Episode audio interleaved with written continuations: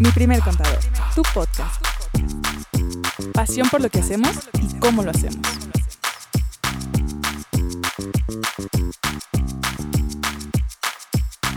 Hola, ¿cómo están todos ustedes el día de hoy? Show. Todos y todas, Todos bienvenidos. y todas, y bienvenidos bienvenidas. y bienvenidas, ¿no? ¿Cómo andan? Buen viernes, movidito el viernes, pero ahí va, saliendo, a, a reempujones, pero saliendo. ya se siente, saquen las chelas, por favor. Oigan, hoy les traemos un tema muy interesante y es porque les vamos a hablar del sector primario Sí, agricultores, ganaderos, silvícolas, y pesqueros. agrícolas, pesqueros, Sí. todos los que hacen billetes en el mundo agropecuario, se- sector primario. ¿no? Exacto, es el régimen de las actividades agrícolas, Ganaderas. ganaderas, silvícolas y pesqueras. Bien, Amén, Lili, sí te lo aprendiste.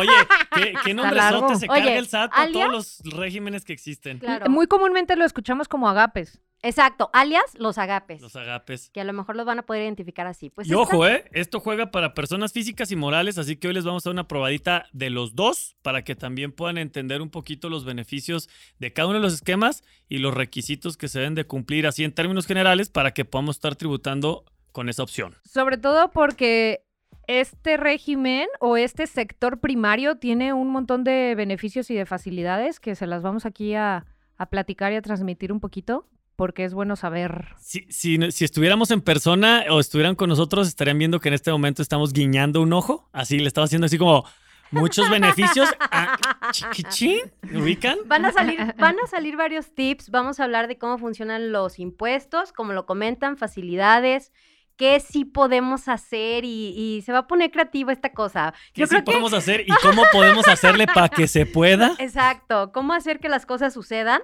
que nos encanta hacer eso. Entonces, si alguien no lo tenía familiarizado, eh, creo que le va a interesar. Y es un régimen que es, es muy común, sobre todo en un país como México, en donde hay mucho tema agropecuario.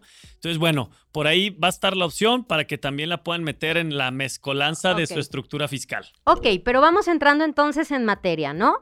¿Quiénes pueden entrar en este sector primario con estas facilidades?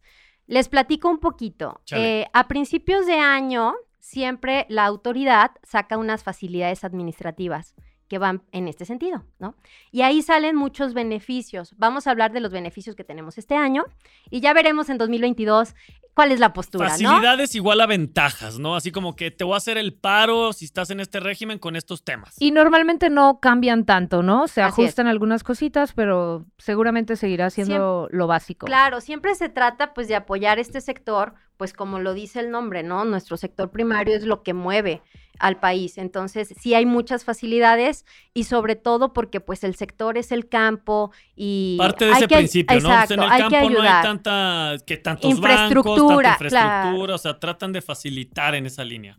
Ok, vamos empezando con lo primero y más importante. ¿Cómo separan o cuál es el beneficio principal que tienen cuando estamos hablando de una persona física, que es agricultor o ganadero o lo que acabamos de decir, o- y cuando es una persona moral?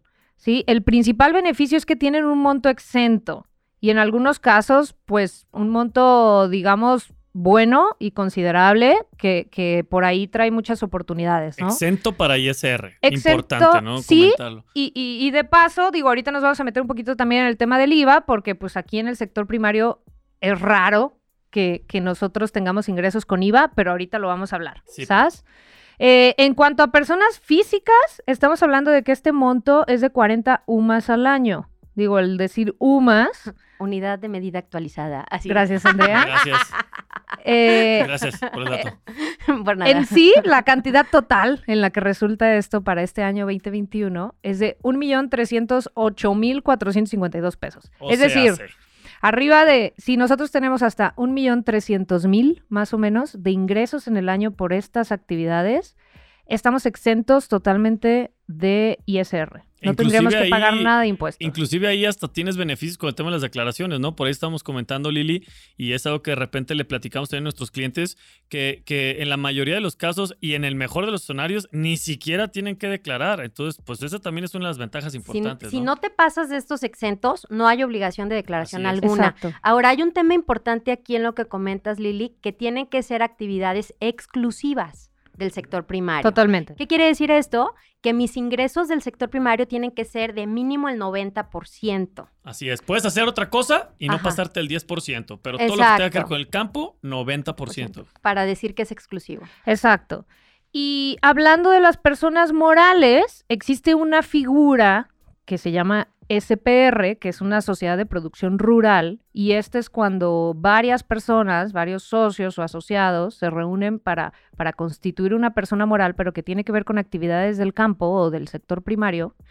Y aquí entra el beneficio de forma diferente, porque cuando hablamos de personas morales, este tope se basa en el número de socios que tiene la, la SPR, en este caso, ¿no? Entonces, ese tope es la mitad de lo que tiene un agricultor, es decir, estamos hablando del beneficio exento es de alrededor de 654 mil pesos al año y en una SPR que reúne a muchas personas, nos da, la autoridad nos da el beneficio hasta por el monto que equivale a 10 socios. Es Así decir, es. estamos hablando de un monto exento de 6 millones 500 mil pesos más o menos para también tener ingresos y que estos estén exentos de ISR. Claro, aquí nada más hay que mencionar que no es que la SPR tenga tope de socios. Podemos ser 20, podemos ser 30, o sea, no pasa nada. Más bien el tope que está poniendo la autoridad es el del monto de los 6 millones 500, ¿qué? 542 mil, bla, bla, bla, ¿no? Ajá. Que es el que podemos tener y eso pues se reduce a decir 10 socios. Y para los que les gusta echar cuentas, pues sí. O sea, un- una persona física es casi un millón trescientos, una persona moral es poquito La mitad. menos de la mitad. Entonces, pues a fin de cuentas ya depende de la planeación, la estrategia, la actividad del negocio, las características de lo que sea que estén haciendo para optar qué conviene más, ¿no? Si armar una sociedad o empezar a trabajar con persona o personas físicas. Claro, ahorita hablábamos de una SPR, ¿no? Pero hay varios tipos de morales, por así decirlo, que son eh, del sector agrario. Por ejemplo, para el tema de los ejidos y las comunidades agrarias, no hay topes. Ahí no hay topes, independientemente de sus integrantes y eso, esas no hay topes. Nada más como, como dato. Como dato informativo. Ah, sí, claro, porque y sobre todo porque yo creo que el tema de los ejidos, el tema de los ejidos es muy común, más en las personas que están metidos en temas inmobiliarios. Entonces es por eso que muchas veces los ejidos tienen tantos beneficios y es por eso que casi casi te dicen, tú págale al ejido y no hay ninguna bronca y ahí después vemos, es porque justamente entran en este rubro. Sí, y quizá, o sea, sin meternos en, en hablar ya de, de temas ejidales, de los derechos sobre la tierra y esas cosas que también es un tema, pues, interesante. Ah, es, es tema, ajá, es tema también como, pues, de apoyo a todos Claro. esos sectores, ¿no? Que, en el fundamento natural, ¿no? Es decir, como, oye, si nos vamos a lo, a lo más natural de, de ese sector, pues eh, el apoyo tiene ese principio o esa idea. ¿no? de ayudar, o Ujú. sea, eso es lo que se busca. Muy bien, entonces, hablamos de la maravilla de un millón sin pagar ISR, qué bonito suena, eh, pero no todo es así, muchas veces, pues, nos va increíble, ¿no? Y pues nos pasamos de ese millón, ¿qué es lo que sigue? ¿Qué Exacto. pasaría? ¿Qué pasa Ajá. cuando ya superamos ese monto exento?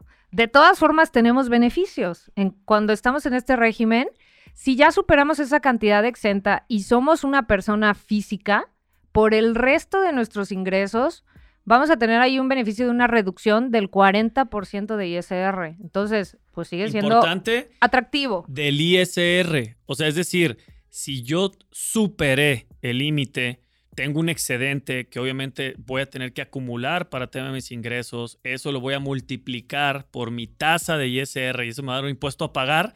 De ese impuesto, de ahí se saca el beneficio. O sea, no es del dinero que entró de más, sino del impuesto que se está calculando. Y es importante pues, porque números son números, ¿no? Y hay que saber de dónde hay que sacarlo. A ese número de, de ISR por pagar, pues le vamos a restar el 40%. Tenemos ese descuento, por llamarlo de alguna forma. Y para las personas morales, ese descuento, por así decirlo también, es del 30%. Entonces, vemos beneficios en este régimen independientemente si te pasas o no. Eh, desde el principio, tú tienes chances. Si tú ya te vas a dedicar a esto, tú puedes escoger y decir, a ver, ¿cómo más o menos planeo? ¿Cuánta lana más o menos voy a generar? Y digo, a ver, si no me voy a pasar, pues tengo hasta millón y tantos libres en el año. Digo, güey, empiezo por esa me quito de temas de conta, empiezo por esa. Y luego veo que ya me estoy pasando, no pasa nada. por el excedente este que comentan, ya es cuando vamos a, empezar a calcular el ISR, que ya lo hemos hablado en muchos episodios, cómo se calcula el ISR, mis ingresos menos mis gastos, de eso me da una cantidad y luego ya aplica la reducción, si es física o si es moral. Entonces, siempre hay opciones. No está cerrado. Si ya escogiste al principio exentos, no está cerrado. Oigan, pero entonces, a ver, aparte de tener estos beneficios y de tener estas exenciones y de que si supero el límite todavía puedo tener más exenciones, ¿qué otros beneficios puedo tener eh, al estar como persona física o al estar como una SPR en este giro? A ver, platíquenos, Lidia Andrea, ¿qué otros beneficios podemos tener? Recibos, eh, deducción de gastos, ¿cómo funciona más a detalle este, esta industria?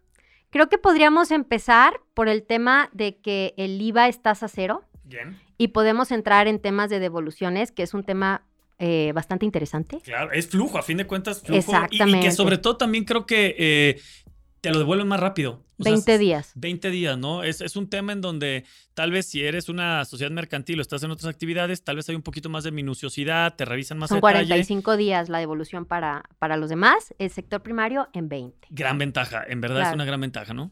Entonces, todo lo que viene del, del campo graba, pero a una tasa 0%, ¿no? Entonces ahí pues ya también es un beneficio muy grande porque no vamos a estarnos preocupando por esa parte. Pero ahora, yéndonos para el lado de los gastos y de las erogaciones de dinero, ¿qué beneficios tenemos ahí por esa parte también?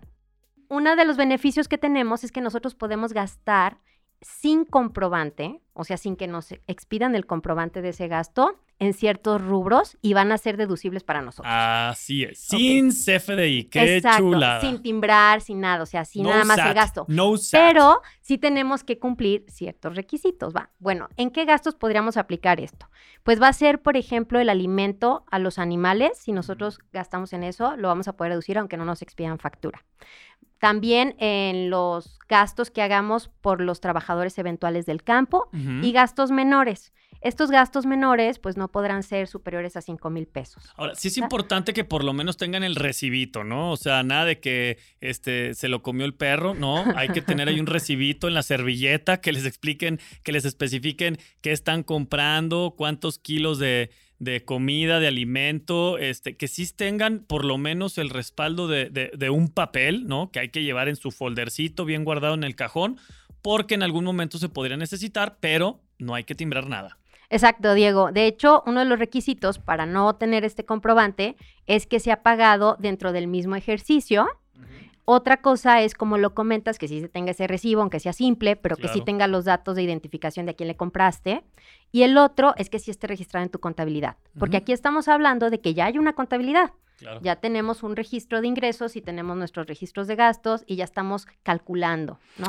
Oye, Andrea, y creo que no mencionamos que este beneficio en cuanto a las facilidades en la comprobación tiene un tope. Exacto. Estamos hablando de que así, sin tener una factura como tal, sino un recibo simplificado, podemos tener hasta el 10% de nuestros ingresos o hasta 800 mil pesos. Así es. Ese sería el tope todo para esta Ajá, facilidad. claro, o sea, no todo... No se puede lo mejor de dos mundos. No se puede ¿verdad? que todo No, lo voy a gastar sí, sin claro, factura, no. claro. No todo Hay es una partecita que es ese 10% de los gastos que yo hago, los podría tener sin factura y que no superen estos 800 mil. ¿no?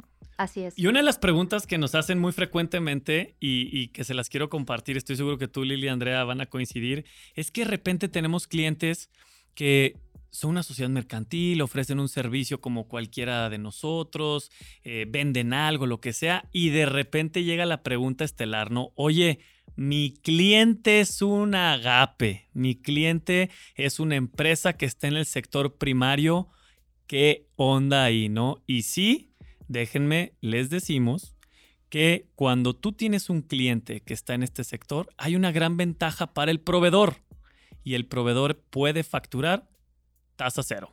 Esa es la gran ventaja. A fin de cuentas, como las, las empresas en el sector primario, los agapes, están en un mundo donde no existe el IVA, también los servicios o la proveeduría que se les ofrece a, a estos sectores o a, o a estos empresarios que están en este nicho de negocio tienen la posibilidad de facturar tasa cero IVA. Y es por eso que también probablemente les ha pasado que en algunas ocasiones, eh, cuando van a trabajar con, con, algún, con algún sector este, del campo, les dicen, ah, oye, pero ahí te encargo que, acuérdate que sin IVA, ¿no? Y de repente te agarran a contrapié.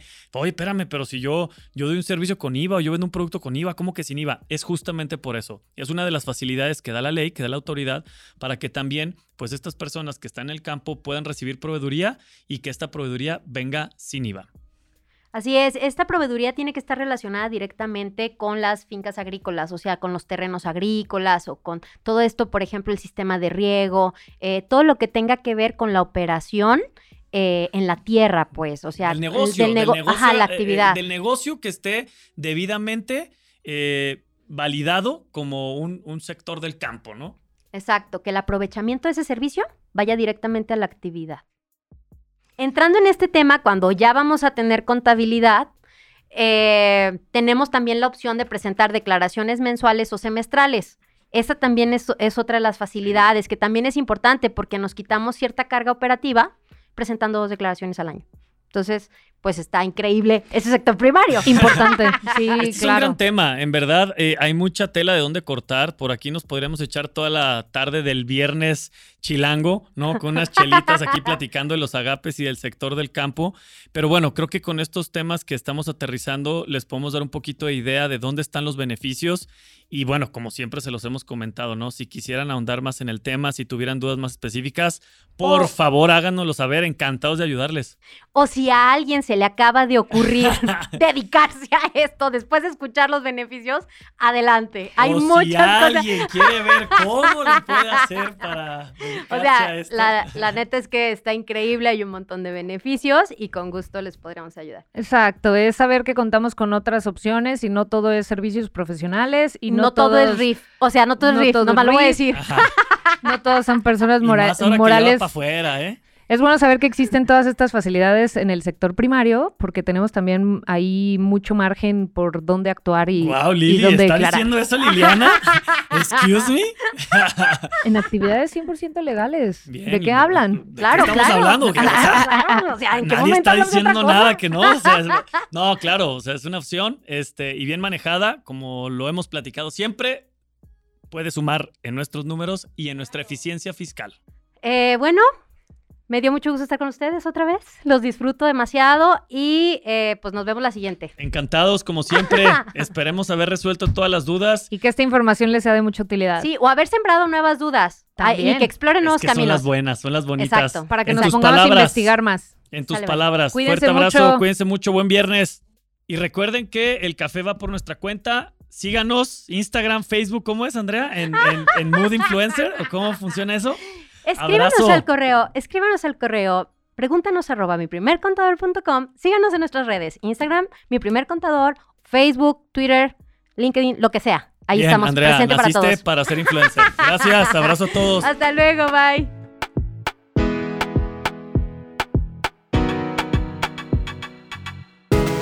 Recuerda seguirnos en Instagram y Facebook.